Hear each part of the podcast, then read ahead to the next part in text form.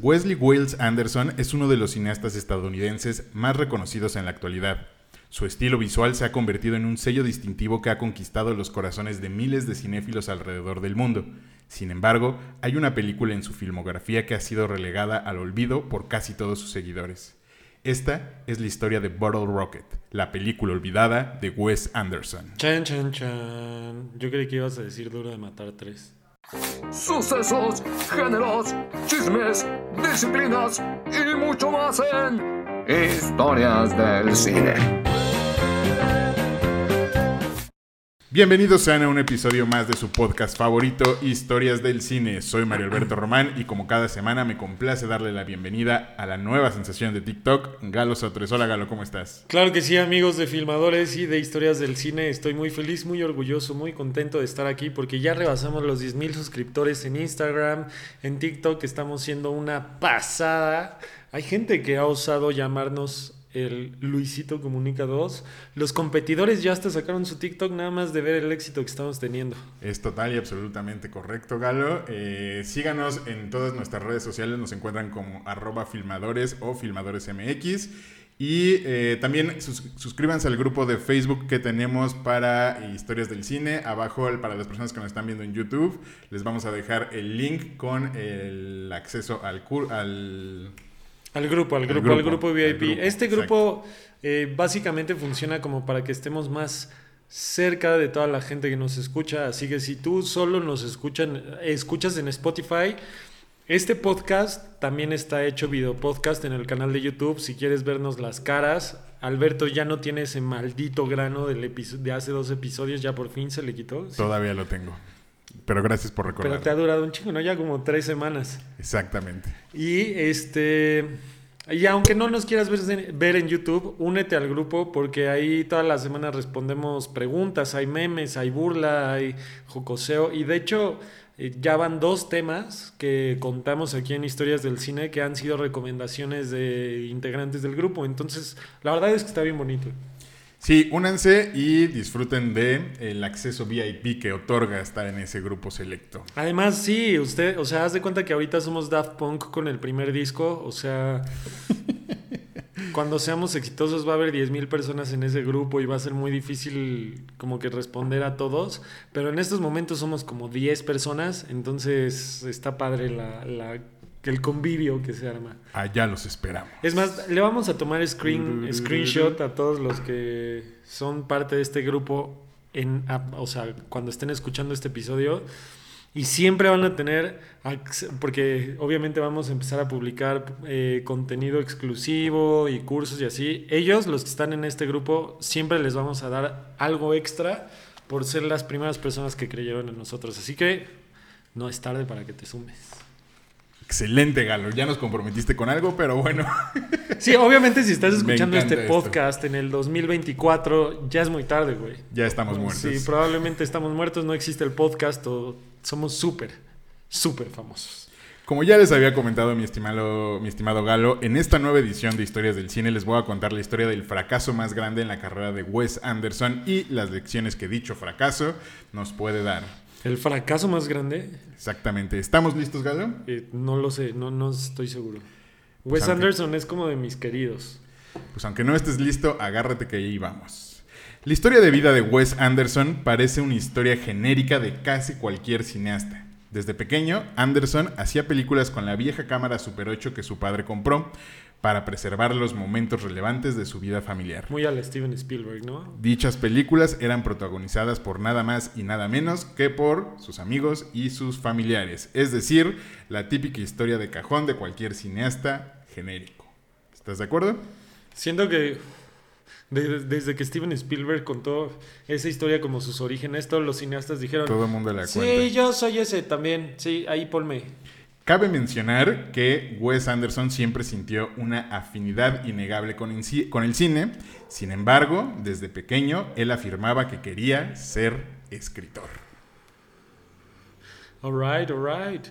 Creo que sí tiene mucho talento escribiendo guiones. Muchísimo talento siendo guionista. Su padre era arqueólogo y su madre se dedicaba a la publicidad y a las relaciones públicas.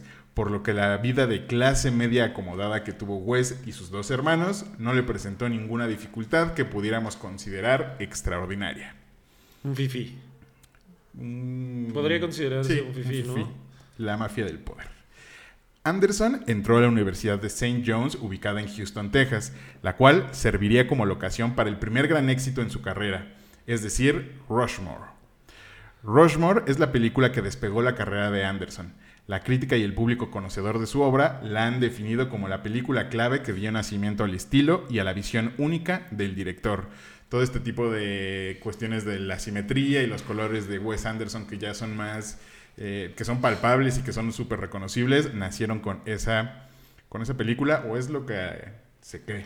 Wes. Wes- Wes Anderson se me figura mucho en la forma en la que realiza las películas Stanley Kubrick, porque es hiper perfeccionista, solo que Wes Anderson sí es encantador y por eso no tiene como este mal mala esta mala leche, esta mala sombra de que eh, Kubrick era como medio freak y Wes Anderson siempre logra estas tomas perfectas pero las pide amablemente. Pero sí hay como mucha relación en que cada cuadro de la película de ambos, every frame, a painting. O sea, cada cuadro es una Right. pintura. All right. Right, yes. Sí, pues eh, con esta onda de la simetría tienen que ver ahí como muchos, este, um, la, la rela- la conexión se hace muy a menudo. Eh, es probable que al ser este su primer éxito, es decir, Rushmore, a veces se confunda o se crea que es su ópera prima. Sin embargo, no hay nada más lejano de la realidad. En 1996, dos años antes de estrenar Rushmore, Wes Anderson estrenó la antes mencionada Bottle Rocket. La película cuenta la historia de Dignan, un joven que rescata a su amigo Anthony de un manicomio al que él voluntariamente ingresó, para empezar una serie de atracos que mejorarán o que más bien darán sentido a sus aburridas vidas. ¿Ya la viste? Nunca he visto Bottle Rocket, pero sé que fue el primer, el primer acercamiento que tuvo eh, con estos actores que tienen un romance con ellos, como ya sabes, este Almodóvar y Justo estoy, eh, voy a es la siguiente no voy a decir línea que, de la que voy a hablar. La cinta está baja- basada en un cortometraje que lleva el mismo título que Wes Anderson hizo con sus dos amigos de la universidad, Owen y Luke Wilson, quienes se convertirían desde ese momento hasta la fecha, como, como bien spoileó Galo, en dos de sus colaboradores más importantes y cercanos. Ah, eran sus amigos. Yes. All right. O sea, porque eh, los hermanos Wilson como que tuvieron más relevancia primero que Wes Anderson, ¿no? Sí, sí, pues al ser, supongo que al ser actores tienen más, Más alcance. exposición. Ajá, más exposición que pues pinche Wes Anderson, ¿no? El cortometraje tuvo una muy buena corrida en festivales. Se presentó de hecho en el Festival de Cine de Sundance allá por 1992 y ante la buena recepción, Anderson pensó que sería factible convertir la historia en su debut como director.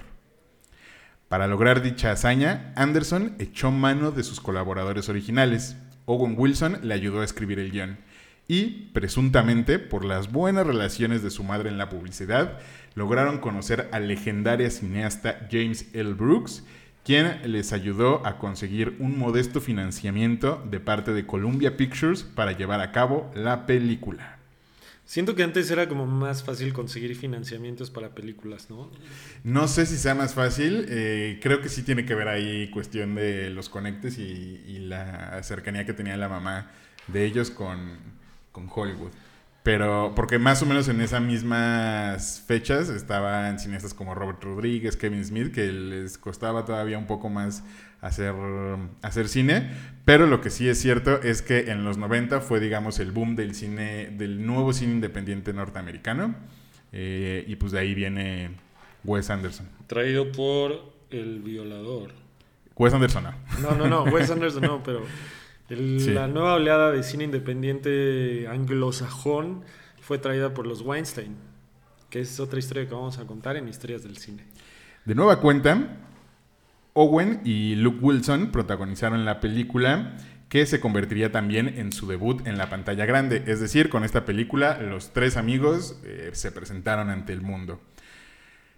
Comenzaron el rodaje de la película sin ninguna complicación mayor. De hecho, estaban extasiados con el resultado. Habían logrado convertir su modesto cortometraje de 13 minutos en lo que ellos creían y consideraban una obra maestra. Años más tarde, Wes Anderson confesaría en una entrevista que en toda su carrera como director nunca se ha sentido tan confiado como cuando filmó Bottle Rocket ya que estaba seguro de que él y sus colaboradores estaban filmando una película mágica y realmente divertida. Yo creo que esto venía del éxito que había tenido el corto, ¿no? Eh, muchas veces pasa que, como en historias del cine, ¿no? Que, este podcast lo seguimos haciendo porque le sigue gustando a la gente y nos sentimos confiados de, de hacerlo y de que va a haber gente que nos escuche como cineasta no es lo mismo aventarte en una ópera prima de la nada a que si ya vienes de un corto que todo el mundo te aplaudió. Ah, le pasó lo mismo a Christopher Nolan con, con el corto que hizo y después hizo Memento. No, primero fue The, Following, que fue una película independiente. Muy similar a Memento en la narrativa y luego hizo Memento. Creo que esto los hacía sentir seguros de que la historia funcionaba, de que el reparto funcionaba y de que el crew y el equipo funcionaba. Entonces tener un crew que ya conoces, una historia que ya conoces y un reparto que ya conoces, sí te da la seguridad de que estás haciendo algo que, que, van a ver las personas por de dónde vienes. Lo entiendo, pero la verdad es que por lo menos yo nunca me he sentido así total y absolutamente confiado de las cosas que, que llego a dirigir. Hay cosas que sí, eh, a lo mejor escenas o pequeños pasitos, pero todo, así que tú digas absolutamente todo lo que estoy haciendo es tan mágico y, e increíble, nunca he sentido esa confianza, pero pues... Pues aquí, o sea, venía de un éxito, es como cuando un artista tiene un One Hit Wonder y de repente se avienta un disco, dice, sí, claro, la gente ya me conoce, ya me quiere y estoy seguro que están esperando mi siguiente trabajo. Y si mi siguiente trabajo es lo mismo o sigue sobre la línea en la que me conocieron, eh, eh, me, me siento así como, como que le voy a dar. Como que le voy a dar. En episodios pasados ya habíamos hablado sobre la chispa que nos hace invertir tiempo, dinero y trabajo en la creación de una película. Esa chispa que nos hace emocionarnos y desarrollar una necesidad, una necesidad casi vital de filmar. Es bien común que ante las adversidades del rodaje esa chispa desaparezca o que, o que vaya y venga casi a voluntad. Sin embargo, es bien raro que parezca intacta hasta la postproducción, como le pasó a Anderson con su ópera prima. La confianza del autor con su obra desaparecieron de golpe. Después de concluir la película, los tres colaboradores tuvieron la oportunidad de hacer un screening y las cosas se pusieron mal. ¿Qué es un screening, Galo? Un screening es lo peor que le puede pasar a un cineasta. Nunca he escuchado una buena historia de un screening. ¿Por qué? Porque en el screening, eh, un screening es la, la proyección del primer corte, normalmente, del primer corte que hace el director sobre una obra. Y en este screening lo ven más personas que las que estuvieron involucradas en esa obra. Normalmente están involucrados los ejecutivos de los estudios que te dieron dinero, los inversionistas, familiares, amigos, etc. Y obviamente va a haber gente a la que no le gusta o no entiende la visión que tú tenías al momento de que estabas grabando. Entonces yo considero que es lo peor que le puede pasar a un cineasta porque es en donde empiezan a ver las opiniones de la gente que que le vale un pito tu, historia, o sea, que, ve más allá de, la pintura que pintaste, por así decirlo, que dicen, esto se puede comercializar, esto no, tal vez el chiste no cayó tan bien, y, son las cosas que a un director lo hacen dudar muchísimo. Yo sí conozco una buena historia de un screening, después se las cuento, pero tiene que ver con volver al futuro.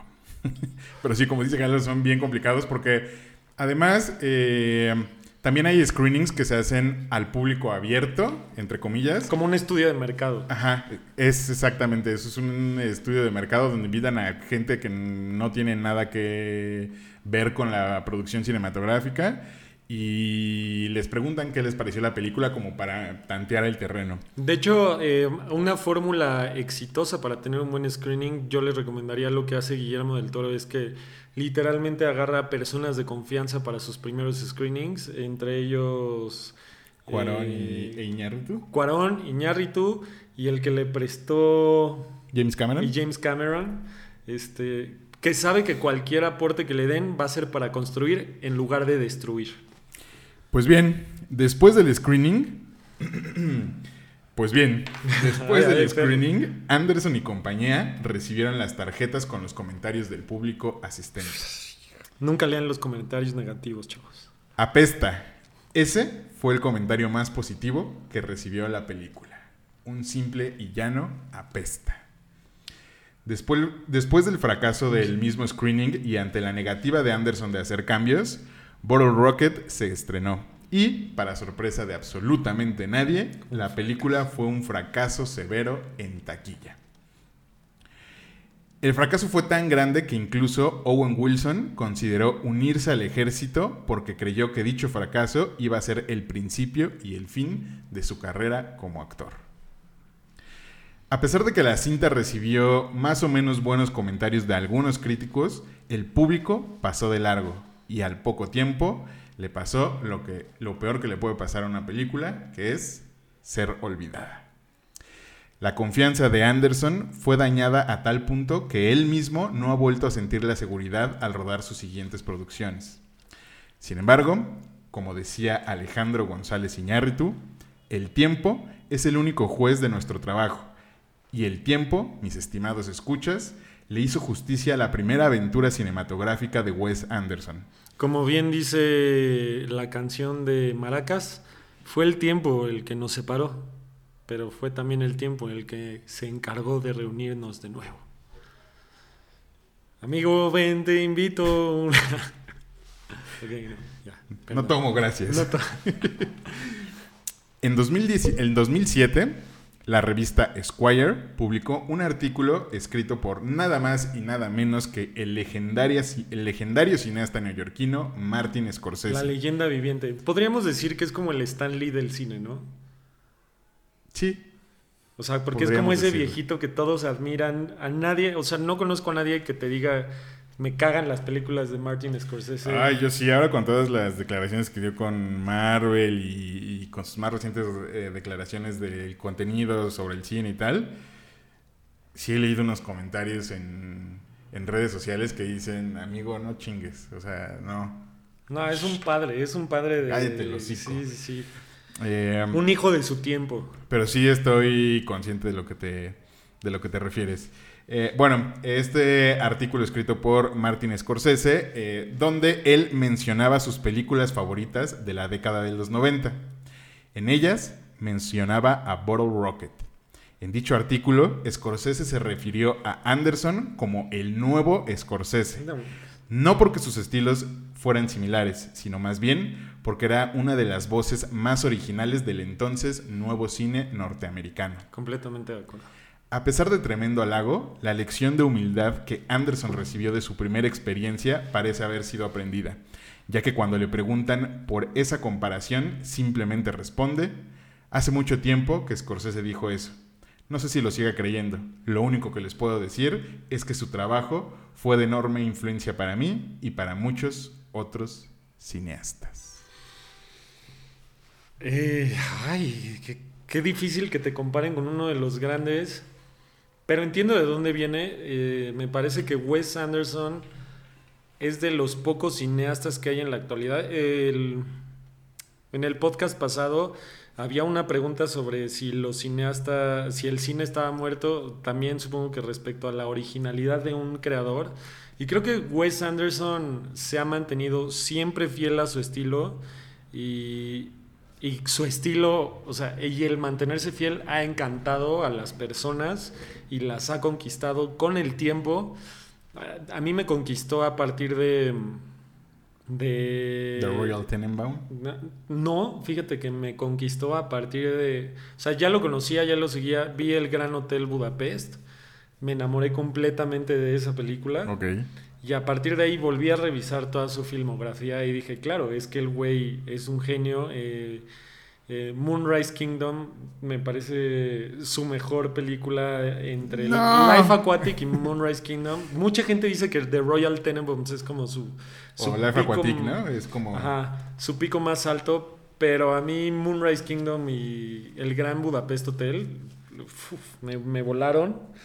Y a la fecha, gracias a esos trabajos, eh, lo sigo amando, pero, pero es a lo que voy. O sea, él por mantenerse fiel a su estilo es como, como de estos artistas que hacen lo mismo pero diferente y que eventualmente te terminas encontrando con su obra y cuando la ves dices, quiero saber más de este güey. O sea, como que no te esperas una película de superhéroes genérica, sabes que cuando vas a ver una película de, de Wes Anderson, vas a ver algo que nunca has visto en el cine.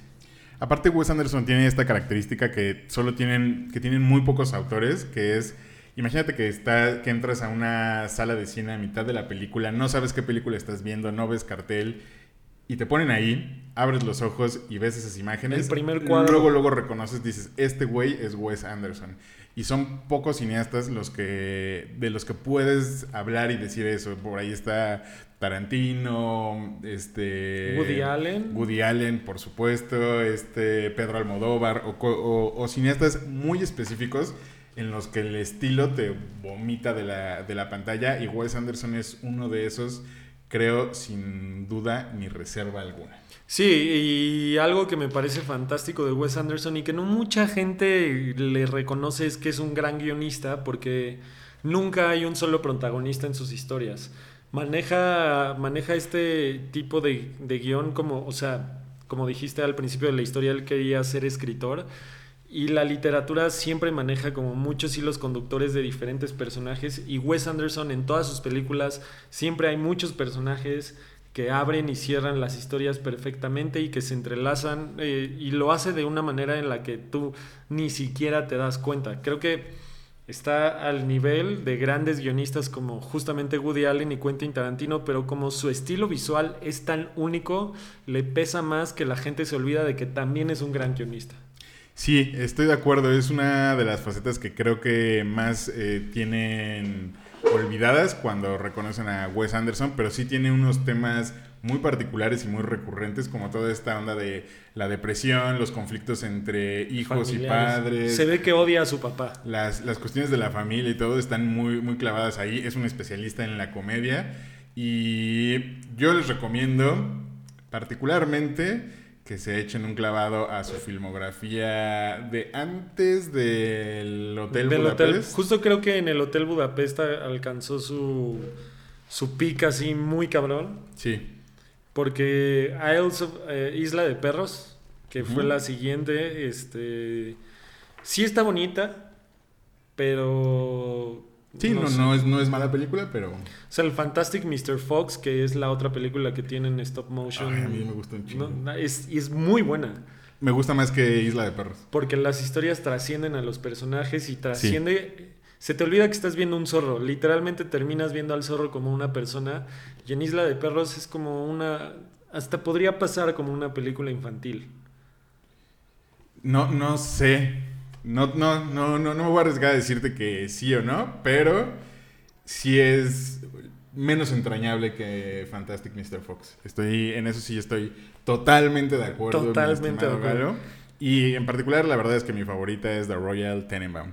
Pero bueno, con esa lección de humildad termina nuestra historia del día de hoy, amigas, amigos y amigues. Una historia muy corta, ¿eh, Alberto? Muy, muy corta porque tengo prisa. Tengo, tengo prisa. Y bueno, los dejamos con la sección de preguntas y respuestas. Muchas gracias, Galo. Uah, cállate. Muchas gracias, Galo, por mandar a esta hermosa sección, Galo del pasado, por mandar a esta hermosa sección de preguntas y respuestas de la comunidad de historias del cine y de filmadores en general.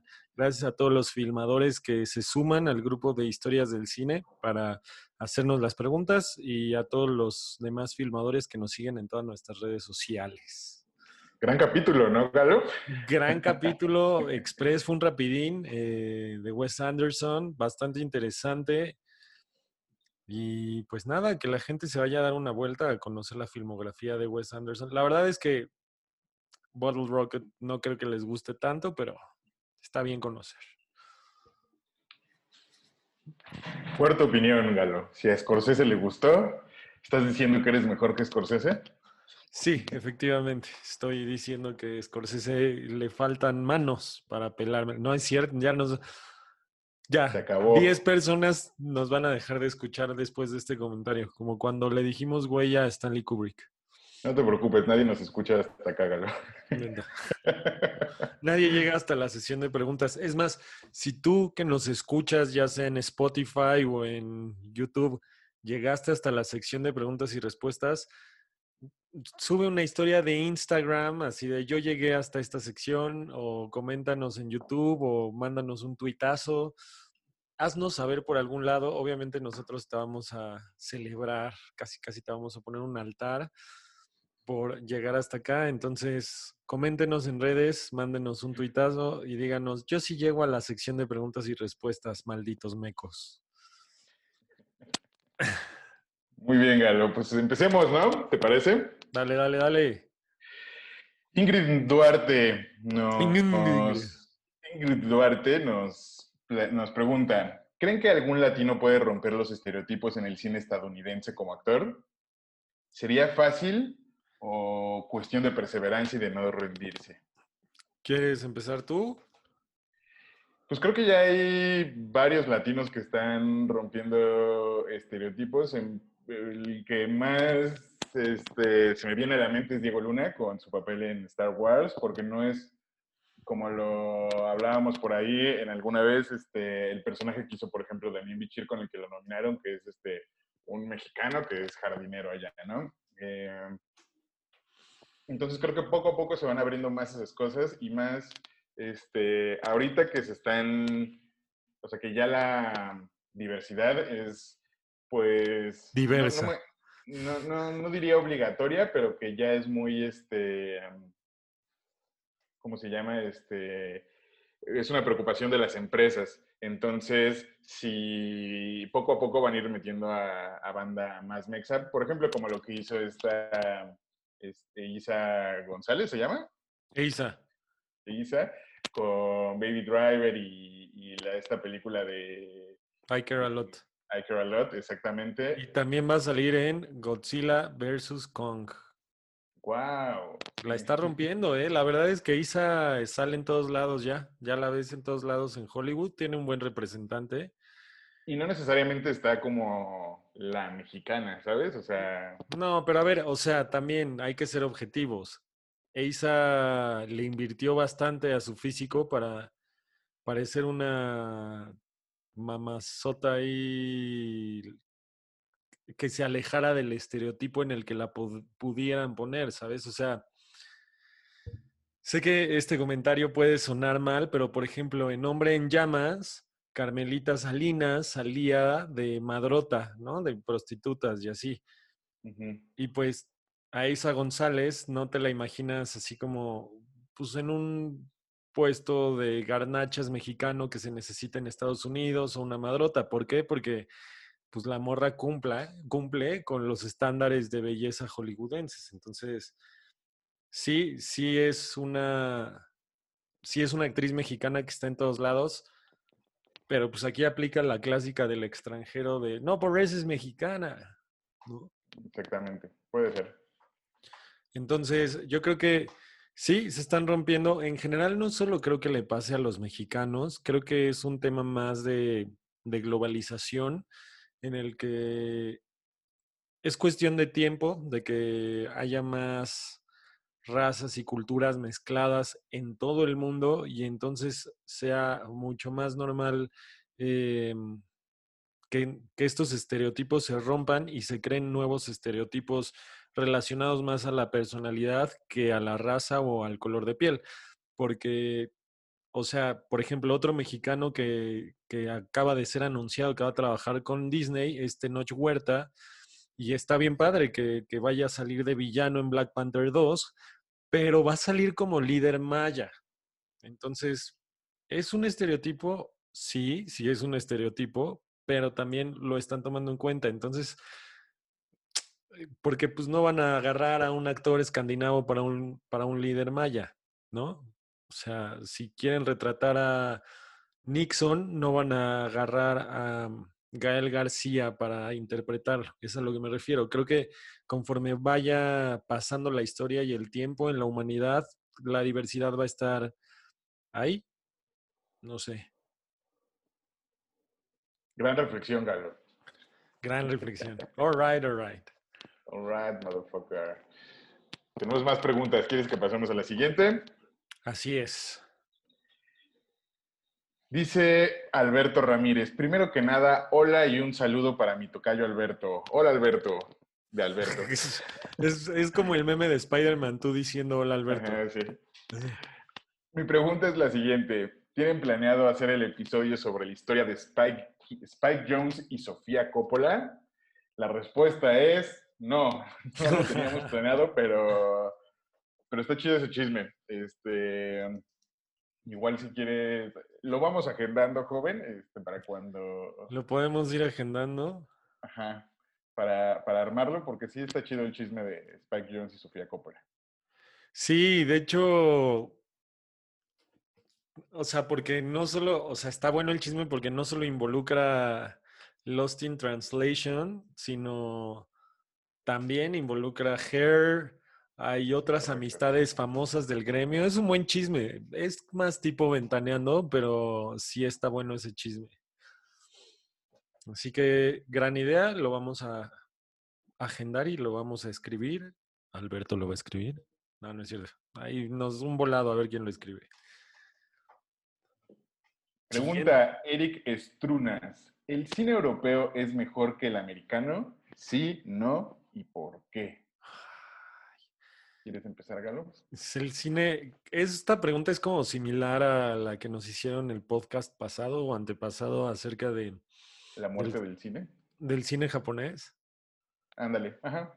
O sea, creo que no hay un mejor cine que otro. Es más bien dependiendo de qué es lo que estés buscando, qué es lo que te guste a ti. Acuérdense que el arte es subjetivo. Incluso si a ti te gusta este podcast, a otras personas les puede parecer el peor podcast del mundo. Entonces, creo que no puedes encasillar un cine americano para ponerlo contra el europeo. Creo que cada uno tiene sus pros y sus contras.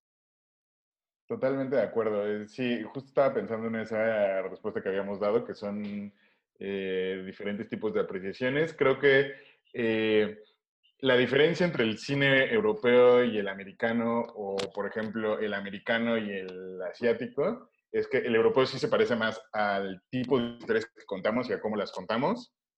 Porque Eh, fuimos entonces, conquistados por europeos. Ajá, eh, y pues tenemos toda la influencia de la narrativa y todo europea, pero este, la diferencia que hay con el cine asiático, por, por lo menos para nosotros los latinoamericanos, es que creo que el cine eu- europeo suele ser más cerebral y nosotros somos más emocionales, entonces creo que por eso tanta, tanta gente latinoamericana eh, conecta más con las historias asiáticas, como animes y todas estas madres. Este, Y con el cine europeo. El cine, con el cine europeo. El cine europeo les parece aburrido porque es- tiende a ser más cerebral. es creo frío, efectivamente. O sea, digo, no nos están preguntando las diferencias, pero concuerdo contigo. el cine europeo, y son cosas que tienen que ver con el lenguaje. En Europa tienen menos palabras para describir las emociones y eso provoca que su pensamiento sea mucho más racional que emocional y por eso siempre, pues las imágenes, o sea, los diálogos son más fríos, más concretos y se refuerzan mucho más en la cinematografía. Diría que el cine europeo, la mayoría de su discurso es visual y no tanto de- narrativo. Depende, güey. No lo sé, Rick. No lo sé. Bueno, Bueno, sí, pero siempre es culero. Todo Siempre, el cine es así. siempre es Pero culero. bueno, vamos con la siguiente pregunta. Adán Martínez nos pregunta, ¿cuándo sé que mi historia para un guion es buena? Es una gran pregunta. Muy bien, Adán. Eh, la respuesta es nunca. Nunca vas a saber cuándo tu historia es lo suficientemente buena. Es más, nunca va a estar terminada tu historia, ¿no? Esto es algo muy importante que siempre decimos en, en filmadores. Tienes que aprender a dejar ir tus proyectos. Hay que saber cuándo ya reescribiste lo suficiente. Este, y pues si es una, si es una historia que tú quieres contar, si es una historia que te conmueve y si es una historia que tú verías es buena para que la trabajes, pero nunca va a ser lo suficientemente buena. Estoy de acuerdo, siempre vamos, a menos que estés enloquecido de poder, eh, es muy raro que una persona lea su historia y diga, no mames. Qué pinche. Cada palabra es perfecta. Este, pero también la mejor guía que puedes tener es, primero, cómo te sientes este, con la historia, o sea, cuando la historia te emociona y tal. Y otra buena guía también es que si lo que quieres decir se puede transmitir, por eso es importante que tus guiones los talleres o los leas con otra persona, porque cuando esa otra persona te dice, ah, tu película se trata de esto, sin que tú le digas, es como, ok, logré pasar la barrera de la palabra, la hoja y, logré transmitir lo que, lo que quería. O logré hacer sentir lo que, lo que, lo que quería hacer sentir, sentir o lo que yo sentía mientras lo escribía. Entonces, eh, tiene mucho que ver con intuición, pero eso a mí me parece que es una buena regla cuando sí logras transmitir algo, eh, o más bien tu inquietud a las otras personas creo que ya, creo que vas por buen camino. Sí, eh, justo no creo que sea tanto problema de historias, sino de cómo planteas la historia que quieres contar. Pues bueno, por último, tenemos la pregunta de Marco Bautista. ¿Qué onda, bros? ¿Qué onda? ¿Qué onda? ¿Cómo se hace un tagline, logline, sinopsis y cosas así? Marco Bautista, te recomiendo muchísimo ir, entrar a www.filmadores.com y eh, darle clic a el curso de guion cinematográfico impartido por el mismísimo Galo Sotres, donde explica pues, varias de esas cosas, ¿no? Sí, así es. Este, tengo dos cursos de guion, eh, pero en donde... Los dos chingues su Los dos chingues su madre están muy buenos. Ahí explicamos yo digo que es como un combo, o sea, el primer curso es como una introducción al guion profesional y el segundo curso ya te da todas las herramientas para ser productivo como escritor. Y también te recomiendo que nos visites en YouTube. Ahí tenemos un video de la sinopsis perfecta no abarcamos tanto detalle, obviamente, como en el curso, pero igual y te puedes resolver la duda y ya si ves ese video y dices, oye, me gusta lo que vi aquí, ya entonces te, saltas al curso. Eh, el video creo que se llama La sinopsis perfecta, una mamá así, entonces te lo recomiendo mucho. Y pues ya hemos terminado con la sesión de preguntas del día de hoy. Ahora que hicimos, porque hay porque nos, siguen preguntando varias personas que ya respondimos pregunta, pero, preguntas, pero ahora quisimos darle espacio a los, a los que primero están preguntando. Pero de todos modos, pues muchísimas gracias. ¿Qué?